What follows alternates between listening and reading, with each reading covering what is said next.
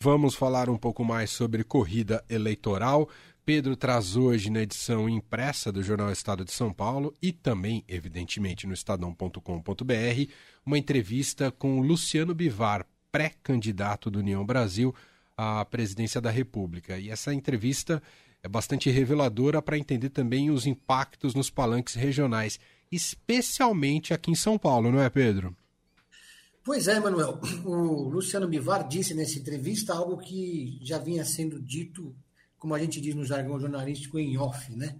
Já tinha muita conversa, muita, muita conjectura, mas ele colocou, disse com todas as letras, que uma aliança do União Brasil e São Paulo com Rodrigo Garcia é, abre aspas, inexequível, fecha aspas. E com isso ele implode é, a principal articulação do governador Rodrigo Garcia, do PSTB, que é candidato à reeleição, aqui no estado de São Paulo, porque a União Brasil é o maior partido da Câmara dos Deputados e tem lá mais de 56 parlamentares. É um partido que tem um tempo de televisão generoso, tem quase um bilhão de reais em caixa.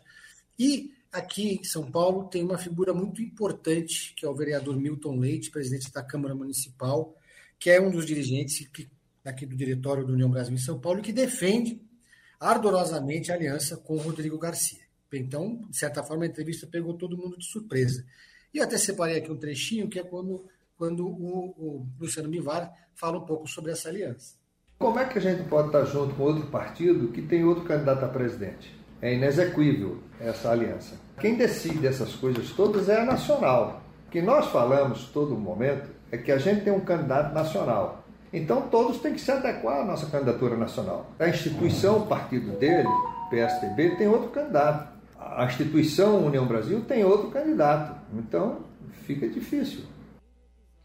Você sentiu firmeza, o Pedro, na candidatura do Bivar? Olha, eu senti firmeza, até porque ele falou que a candidatura dele tem luz própria, ou seja, por luz própria, leia-se dinheiro né? e tempo de televisão. Essa é uma, é uma bela luz própria para a candidatura dele. É uma candidatura que o União Brasil colocou em campo para marcar posição e para garantir liberdade nos, nos palanques estaduais para os seus pré-candidatos e para os seus dirigentes apoiarem quem eles quiserem para presidente da República. Agora, o Bivar não perdoa o PSDB por ter apoiado a Simone Tebet. Está aí a raiz de tudo. Né? O Bivar estava é, na mesa de negociação da, da, terceira via, saiu dessa mesa de negociação da terceira via, lançou a candidatura própria e agora está correndo por raia própria. E o mais é, revelador de tudo, né, é que ele falou, inclusive, que está disposto a conversar com o PT, né, e seria uma aliança bastante inusitada aqui em São Paulo, uma aliança do União Brasil com o PT, e esse é o segundo áudio que eu separei quando ele fala sobre essa chapa com o Fernando Haddad. Tudo é recente, porque até o presente momento a gente estava com o PSDB. Como o PSDB saiu de nós, agora estamos abertos a conversar com outros candidatos, com todos os candidatos. O MDB não está conversando com o PT em vários estados, está apoiando ostensivamente, no caso de Alagoas. Então, como é que o PSDB está com o MDB? É a mesma lógica. O União Brasil pode estar com algum candidato que esteja com o PT. O que mais importa para nós é o espírito democrático, é que defenda a democracia. Bastante comovente o Luciano Bivar, hein, Pedro? É porque ele disse também, e aí que é o que foi o que causou uma crise. Hoje foi um dia de intensas negociações aqui nos bastidores. É, ele, ele deixou claro que ele tem a prerrogativa de fazer uma intervenção no Diretório de São Paulo implodir o acordo que foi feito do, do União Brasil com o Rodrigo Garcia e conversar com quem ele bem entender, porque o diretório estadual do União Brasil em São Paulo é provisório, o estatuto é claro. Ou seja, se ele faz esse gesto, ele isola o vereador Milton Leite, que comanda é, a Secretaria Estadual de Transporte e a, e a Artesp. O grupo dele comanda duas, dois espaços políticos muito importantes na administração estadual. E, é, e, essa, e essa contrapartida, obviamente, é o apoio eleitoral ao Rodrigo Garcia. Então, essa posição do, do Luciano Bivar, essa decisão de retaliar o PSDB, coloca em risco a, esse poder e a hegemonia política que tem é, sobre alguns setores o grupo do Milton Leite aqui em São Paulo. Ele é um vereador muito poderoso, o filho dele é deputado federal, também está no diretório estadual do partido. E também joga pressão sobre é, o PSDB nacional e sobre o acordo com a Simone Tebet, né? porque o que o Luciano Bivar gostaria é que o MDB apoiasse a candidatura dele. O Bivar também disse na entrevista que gostaria de ter uma vice-mulher e citou o nome de Rosângela Moro, a esposa do ex-ministro Sérgio Moro, que manteve o título eleitoral dela aqui em São Paulo.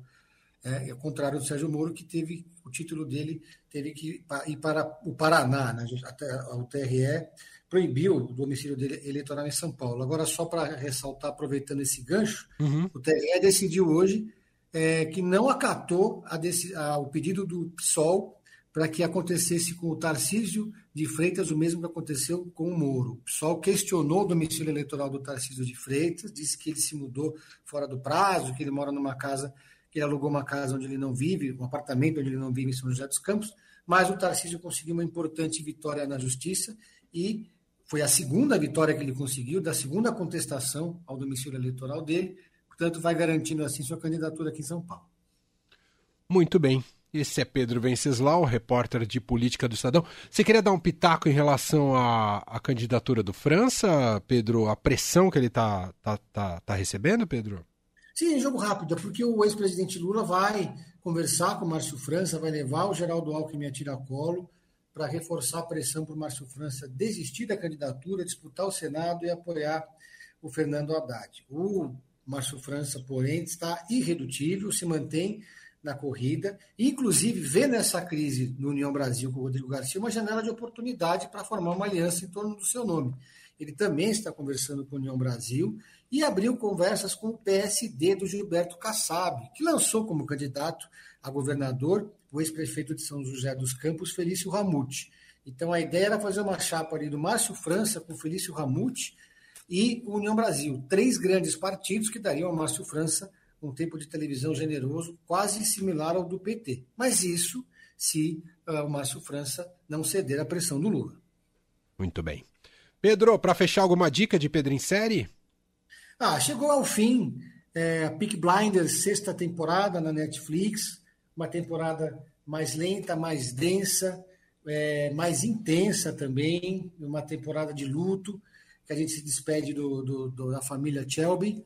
Mas a boa notícia é que está previsto o lançamento de um filme sobre os Peak Blinders, aí não esse ano, provavelmente no próximo, talvez no segundo semestre do ano que vem, que talvez dê continuidade à saga do nosso herói Shelby, né? E uma série maravilhosa que terminou bem, manteve o sarrafo alto e teve um final ali emocionante.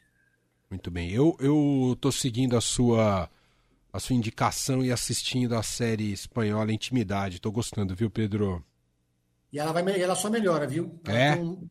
Tô é, adorando. Tem, gente... Tô adorando o, o, o, o, elenco, rapaz. Essas mulheres trabalham muito bem, essas atrizes escolhidas pro, pro elenco. É, e é uma série que fala sobre pornografia da vingança, mas o pano de fundo mesmo é o machismo estrutural. É uma série muito profunda. Ela fica um pouco arrastada, eu acho, no meio, mas logo ela já pega ritmo de novo e só, só melhora até o final. Boa. Pedro, grande abraço, até quinta-feira. Valeu, um abraço Valeu.